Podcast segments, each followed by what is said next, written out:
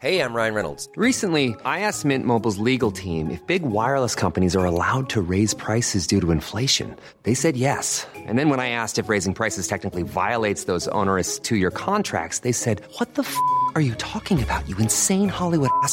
So to recap, we're cutting the price of Mint Unlimited from $30 a month to just $15 a month. Give it a try at mintmobile.com slash switch. $45 upfront for three months plus taxes and fees. Promo rate for new customers for limited time. Unlimited more than 40 gigabytes per month. Slows. Full terms at mintmobile.com.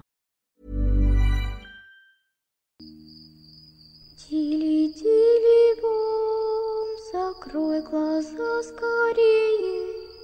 Кто-то ходит за окном и стучится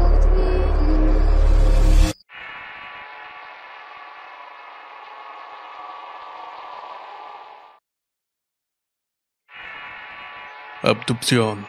Relato anónimo basado en hechos reales.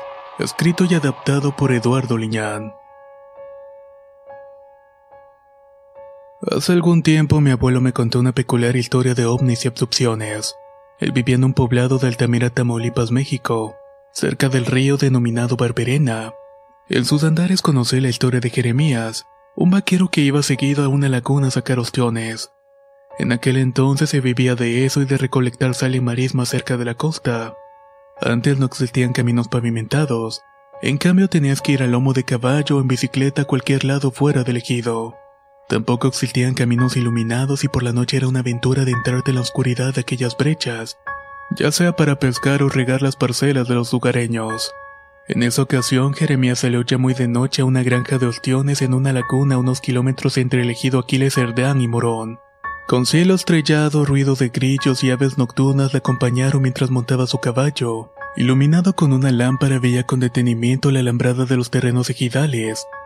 Necesitaba encontrar una entrada por donde se accedía a una brecha que conducía a una laguna donde se recolectaba el ostión. Después de cabalgar un rato vio la entrada que tenía una tranca rudimentaria hecha de maderos y alambrada. Bajó de su caballo y haciendo a un lado la tranca continuó su camino intentándose entre la maleza y los árboles. A pesar de la oscuridad ya conocía a la perfección la vereda que iba a dar a una gran laguna donde se cultivaba el ostión. La laguna era de aguas no muy profundas y lodosas. Ahí tenía un campamento donde pasaría la noche y empezaría temprano a recolectar para posteriormente integrarse a otras actividades, ya que en uno de los ranchos cercanos hacía de peón y esa era su rutina. A unos metros de llegar a la orilla de la laguna había un claro donde llegaba el agua en las crecidas durante las épocas de lluvia. Era un gran claro rodeado de árboles y cardos. Jeremías ató al caballo y continuó su recorrido a pie dejando al animal amarrado en una de las empalizadas. Luego de un rato de caminar por el terreno haciendo crujir el lodo seco y el salitre que se le pegaban las botas, llegó a su campamento y revisó que todo estuviera en orden. Acomodó un camastro hecho de leños y costales de isla y se acostó en él muy pensativo, y arrollado por el leve oleaje de la laguna comenzó a fumar un cigarro. El sonido del agua al romperse entre los juncos de la orilla y el viento comenzaron a provocar una somnolencia muy relajante. Apenas iba agarrando el sueño cuando el sonido hipnotizador de la marejada fue interrumpido por un sonido poco común. Era un zumbido, un ruido algo extraño que hizo que el hombre se levantara para empuñar su lámpara, así como un machete afilado que siempre cargaba. Comenzó a caminar sigilosamente buscando el origen de aquel extraño ruido, y luego de unos metros vio a lo lejos su caballo atado, pero el animal parecía nervioso ya que se reclinaba continuamente intentando zafarse de las ataduras. Apretando nerviosamente el machete salió al claro para ver más de cerca. Mientras iba iluminando el lugar, la maleza y las copas de los árboles comenzaron a moverse violentamente, y un golpe de viento cálido le pegó directamente en el rostro. La arena y el salitre hicieron que se tallara los ojos y luego de un rato su vista se enfocó en algo que iluminó entre los matorrales, y que al principio no logró identificar. Pero al ver detenidamente su cordura y su valentía fueron hechas pedazos a ver una extraña presencia más allá del claro. Esta parecía que lo estuviera observando con detenimiento. Era un pequeño hombrecillo de forma humanoide que parecía solo estar ahí viéndolo. Alzó un poco la luz para iluminar aquello y sintió el pánico de muerte al ver que aquella figura era un extraño ser. Era delgado, muy bajo de estatura y de cabeza grande, y tenía un par de ojos negros alargados que le daban un aspecto más aterrador. Jeremías estaba paralizado y comenzó a temblar cuando vio aquella aparición correr y meterse entre los arbustos que rodeaban la laguna. Ahí de un momento a otro se perdió de su vista.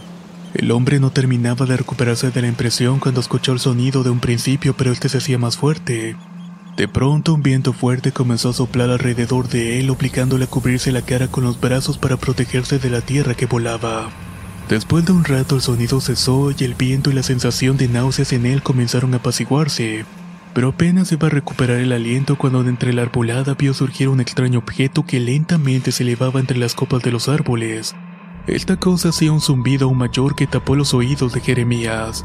Sus piernas se doblaron cuando se dio cuenta que frente a él estaba un enorme objeto cilíndrico con un aspecto metálico. Era completamente negro en los extremos de cada uno de los lados. En la parte superior de aquel objeto se veían unas luces estroboscópicas que parpadeaban. En el centro tenía una tenue luz roja que parecía ir y venir de extremo a extremo. El objeto se comenzó a mover lentamente iluminando con luces blancas las ramas y los arbustos. Jeremías al borde del colapso se acurrucó en forma fetal en el suelo y esperó lo peor cuando sintió el calor seco y un golpe de aire sobre él. Se iluminó todo para él y se hizo el silencio y la oscuridad en el lugar. Solo el sonido del agua y el cantar de los grillos permanecían en el ambiente. Pasaron unos días y la gente se dio cuenta de que el vaquero Jeremías no aparecía y no se presentaba a trabajar. Comenzaron a sospechar que había sido muerto por algún rival o había huido. Los amigos comenzaron a buscarlo en su casa y cuando se dirigieron a la laguna encontraron su caballo amarrado, hambriento y sediento. Las cosas del vaquero estaban intactas y sospecharon lo peor. Había desaparecido y nadie sabía nada de él. La verdad no se supo nada hasta semanas después que alguien en un ejido cercano lo vio vaqueando por un camino. Estaba semidesnudo, descalzo y desorientado. Fue llevado a su casa pero su estado mental estaba mal. Alucinaba y parecía que había envejecido ya que sus cabellos estaban completamente blancos. La gente no le dio mucha importancia porque sabían que era un borracho que a veces se perdía por días por la bebida. Sin embargo, a mi abuelo algo no le cuadraba. Escuchaba la historia de Jeremías acerca de su encuentro con ese objeto y el ser. Además tenía unas marcas en su cuerpo como piquetes que le habían dejado unos círculos rojos en los brazos y en las piernas, los cuales estaban perfectamente alineados. A eso no le encontraba una explicación alguna. Con el tiempo Jeremías murió de cáncer en los huesos y su historia inquietó a mucha gente, sobre todo cuando escuchaban a mi abuelo contando la experiencia a detalle. La verdad quizás nunca la sabremos, pero lo cierto es que en ese lugar se pueden ver luces salir de la laguna con destino a las estrellas. Abducción. Relato anónimo basado en hechos reales. Escrito y adaptado por Eduardo Liñán. Si quieres conocer más historias del mismo autor, te invito a visitar el enlace que dejaré en la descripción del video. Nos escuchamos en el próximo relato.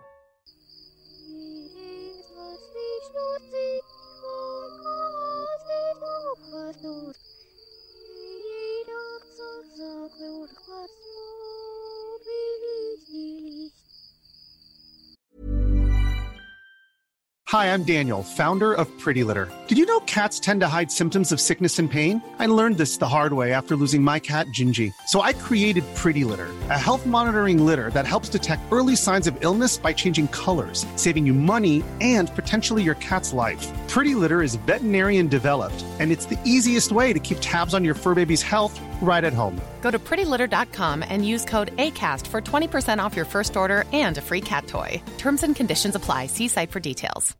If you're looking for plump lips that last, you need to know about Juvederm lip fillers. With Juvederm Volbella XC and Juvederm Ultra XC, your lip look, whether it's subtle or bold, can last up to one full year with optimal treatment and no additional maintenance. Find a licensed specialist and see if it's right for you at juvederm.com today. That's J U V E D E R M.com. Add fullness to lips in adults over 21 with Juvederm Volbella XC or Juvederm Ultra XC. Do not use if you have severe allergies or a history of severe allergic reactions, or if you're allergic to lidocaine or the proteins used in Juvederm. Tell your doctor if you have a history of scarring or taking medicines that decrease the body's immune response or that can prolong bleeding. Common side effects include injection site redness, swelling, pain, tenderness, firmness, lumps, bumps, bruising, discoloration, or itching. As with all fillers, there's a rare risk of unintentional injection into a blood vessel, which can cause vision abnormalities, blindness, stroke, temporary scabs, or scarring. For full important safety information, visit juvederm.com.